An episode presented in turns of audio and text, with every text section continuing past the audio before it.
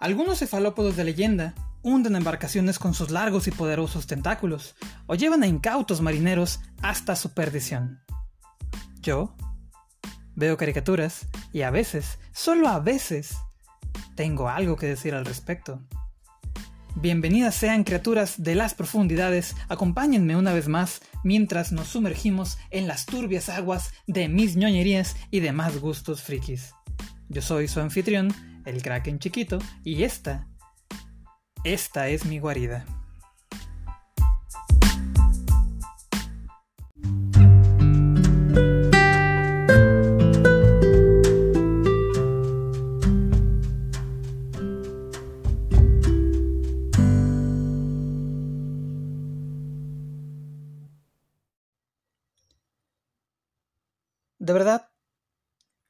No es que quiera escribir de cosas tan tristes. Es solo que, bueno, simplemente me encuentran. ah, sí, claro. Figura fondo, dirían algunos. Después de aplazarlo durante tanto tiempo, ayer, hoy en la madrugada técnicamente, finalmente pude ver Lost in Translation de Sofía Coppola. Espero estarlo pronunciando bien. No sabía de qué trataba la película, solo me había llamado la atención al verla un día en el catálogo de Netflix, así que no sabía qué esperar. Pero, después de un par de veces en las que apareció en primer plano el trasero de Scarlett Johansson, supe que estaba en el lugar correcto. Pero bueno, fuera de ese inesperado y bien recibido detalle, hay algunos otros que me llamaron mucho la atención y es a lo que quería dedicarle algunas palabras. Verán, tengo el hábito de buscar reseñas y o análisis de las cosas que me gustan, siendo estas series, caricaturas, cómics, películas, personajes en concreto, etc. El profundizar más sobre algo que ya de por sí me gustaba, o el hacerlo y que, debido a esto, me termine gustando incluso más, y poder descubrir cosas nuevas que enriquezcan aún más mi experiencia, es algo que me satisface enormemente. Justo eso pasó en esta ocasión. En cuanto a la película, bueno, me gustó mucho. Va sobre la misma línea de la trama de la que hablé en mi post anterior sobre la película de El Jardín de las Palabras, de Makoto Shinkai. El mismo al que haré referencia un poco más adelante. Así que te recomiendo que puedas escucharlo o leerlo en algún momento. En fin, sigamos. Estos amores imposibles que se asemejan a una estrella fugaz aparecen, arden con intensidad y mucha hermosura para luego desaparecer en el firmamento.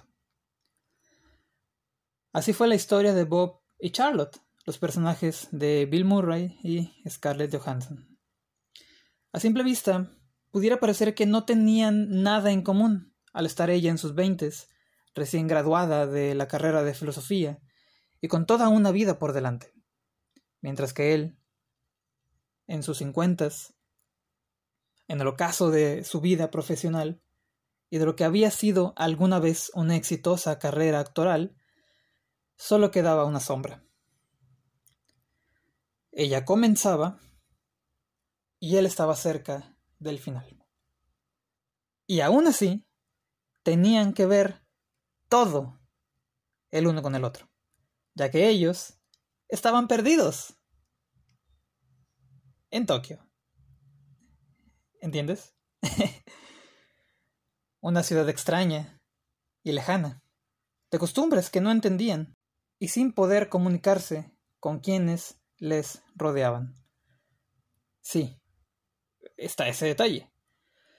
Pero también estaban perdidos, cada uno, en un matrimonio, casados con alguien a quien dejaron de reconocer y quizá de amar hace muchísimo tiempo.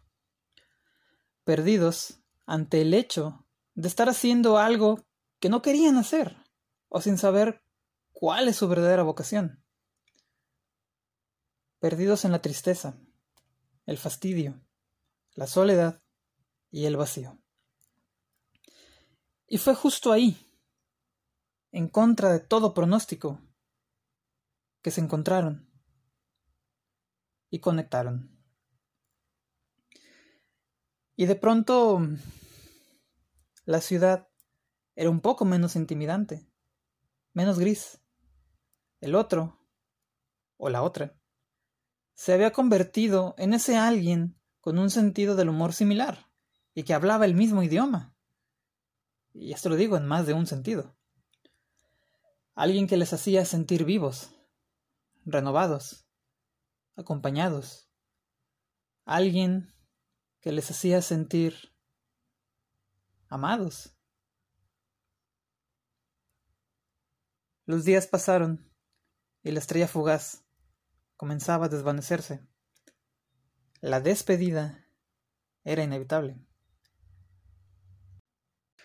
La casualidad les regaló una segunda oportunidad para decirse adiós como era debido, y así, fundidos en un abrazo, con lágrimas en los ojos, y recitando palabras ininteligibles para el espectador, fue como pusieron fin a ese romance, a ese sueño, a esa fantasía de la que habían sido parte el uno junto al otro, sellando el final con un tierno beso. Tal y como dije, el conocer más sobre una obra, su significado, contexto o simplemente datos curiosos me hacen valorarla y conectar mucho más con ella. Me voló la cabeza el saber que esta película está conectada indirectamente con otra que en su momento partió mi corazón en pedazos por lo personal que la sentí y que justo debido a esto jamás volví a verla de nuevo. Para mayor información, visitar mi post de El Jardín de las Palabras, tal como lo dije antes. Eh, dicha película es Her, de Spike Jones. Dejaré al final de este eh, audio algunos enlaces en donde se aborda este vínculo con mayor profundidad y así no extenderme o pirotearlo tanto. O tal vez no, no lo sé. En fin, si bien eh, puedes sentir la nostalgia, la soledad y la fugacidad eh, característica de algunas relaciones que justo Lost in Translation buscaba transmitir, creo que al compararla con El Jardín de las Palabras, esta última me impactó emocionalmente con más fuerza. Quizá debido a que el formato de anime generalmente permite expresar emociones con mayor intensidad, o porque me sentí más identificado con sus personajes a un nivel más personal. Sin embargo, si de putazos emocionales y de identificación o proyección cabrona hablamos, es indiscutible. Ger quedaría en primer lugar en este completamente subjetivo y masoquista top. Aunque tal vez sería justo el revisitarla para justamente el darle fe y legalidad a esto.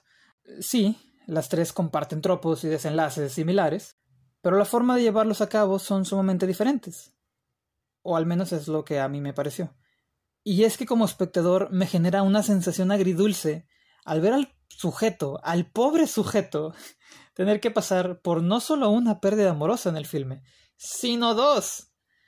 Eh, yo entiendo que la segunda ayuda al personaje de Joaquín Phoenix a que logre aceptar y tener paz con la primera, y, y esto es algo que aprendí recientemente, como él pensaba o sentía que solo podía conectar con alguien desde las experiencias positivas, desde el amor, desde la felicidad, desde la alegría, desde las risas, etc. Al final del filme, después de justo el, el duelo por Samantha y, el ver que otras personas estaban viviendo situaciones similares, particularmente la, eh, la otra chica, su amiga, eh, que vivió algo similar, eh, él aprende que las personas podemos conectar desde otros lados, también desde el dolor, también desde la tristeza, también desde esos desde las pérdidas. Y no está mal, simplemente son vínculos que tienen su génesis en diferentes experiencias, ninguna más válida que la otra. Pero bueno, aún así, duele, y duele bastante. Sobre todo sabiendo que Sofía Coppola retrató su propia relación con su recién ex marido al momento de la filmación. ¿Quién era este ex marido? Pudieran preguntarse. Bueno, un sujeto llamado Spike Jones. Ajá, ese Spike Jones. Retrató esto en el matrimonio que llevaba Charlotte con su esposo, el fotógrafo famoso, en su película, Lost in Translation. Posterior al divorcio, el señor Jones se consiguió otra pareja, una mucho más joven, con la que terminó solo un par de años más tarde debido a que ella había experimentado muchas cosas, había crecido, había aprendido mucho y muy rápido, tanto profesional como personalmente, y ya no se sentía a gusto al lado de él.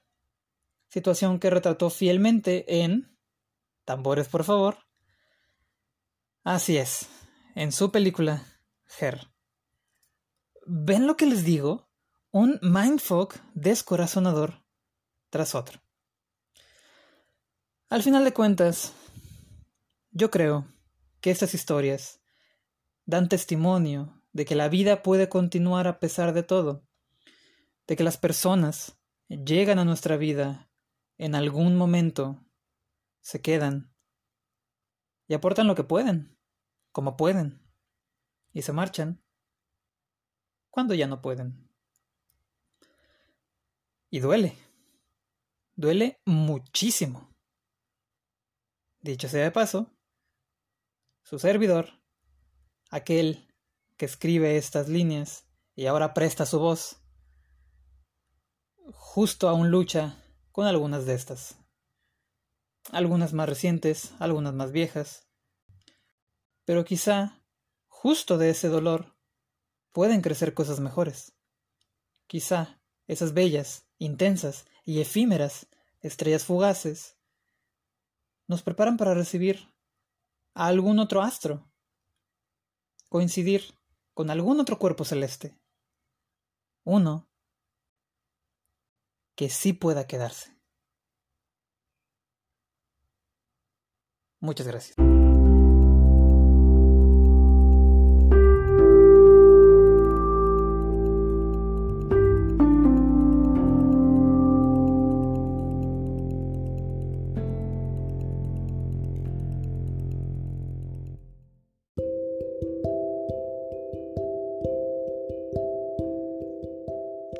Si te quedaste hasta el final y llegaste hasta aquí, quiero decirte muchas gracias. A manera de un epílogo, me gustaría compartir esta cita que justo proviene de la película de Her. Creo que se explica bastante bien por sí misma. Comienzo con la cita.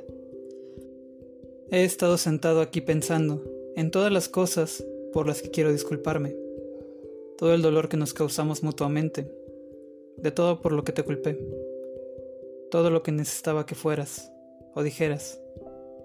Lamento mucho eso. Siempre te amaré porque crecimos juntos y me ayudaste a ser quien soy. Solo quería que supieras que siempre habrá una parte de ti dentro de mí.